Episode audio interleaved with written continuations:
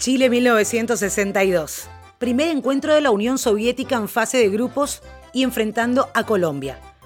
La primera participación del país cafetero en los mundiales.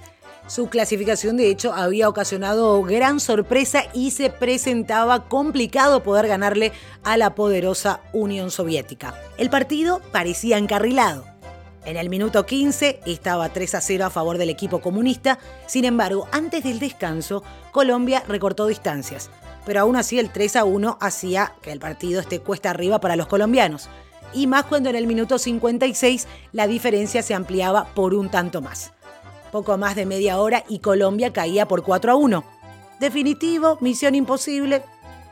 Colombia consiguió una de sus primeras hazañas futbolísticas a recordar. Anotó un gol directamente desde el córner y después otros dos goles que lograron nivelar el marcador a poquito del final.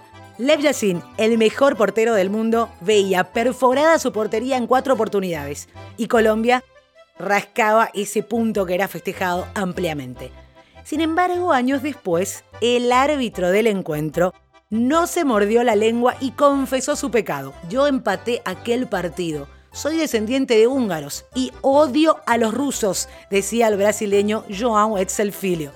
El exárbitro húngaro, pero naturalizado brasileño, murió en Sao Paulo en 1989 a los 73 años. Más tarde, su nieto corroboró la polémica vida profesional del abuelo. El resto de la historia ya se sabe. Brasil como campeón del mundo, logrando repetir el éxito del 58, un hito, el de ganar dos mundiales consecutivos.